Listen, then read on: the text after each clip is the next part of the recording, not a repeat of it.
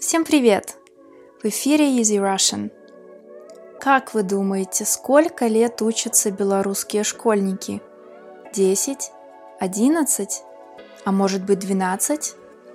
Образование в Беларуси платное или бесплатное? Какие предметы есть в школе? Сегодня мы поговорим про систему школьного образования в Беларуси, где и как учатся дети, про плюсы и минусы. Поехали! Первая ступень образования здесь – это детский сад.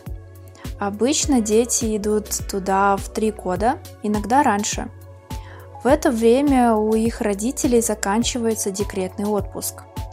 В детском саду они много играют, поют и танцуют – Система школьного образования состоит из трех ступеней – начальная, средняя и старшая школы. В начальную школу дети обычно идут в 6 или в 7 лет. В классе около 25 детей. Они изучают различные предметы – русский, белорусский языки, литературу, музыку, математику.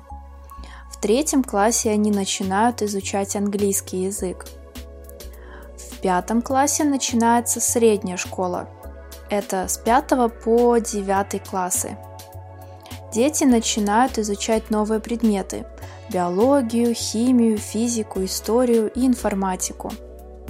После 9 класса ученики сдают экзамены, и если хотят, то могут продолжать обучение в старшей школе или колледже. Обязательное образование 9 классов – Поэтому, если ученики больше не хотят учиться, то могут идти работать. Старшая школа – это 10 и 11 классы. Именно в это время школьники решают, куда они хотят поступать и кем быть. После 11 класса их снова ждут экзамены. В этот раз их 5. Русский, белорусский и английский языки, математика и история Беларуси – но это еще не все. Чтобы поступить в университет, им нужно сдать ЦТ.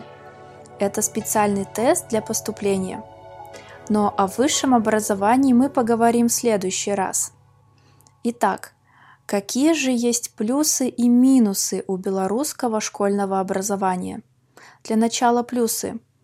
Оно бесплатное, но каждый год родители платят за школьные учебники – неплохое качество преподавания английского и недорогие школьные обеды. Минусы. Дети не могут выбирать предметы, которые они хотят изучать.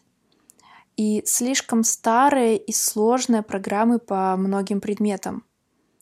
А вам нравится система школьного образования у вас в стране? На этом все. Всем хорошего дня и пока!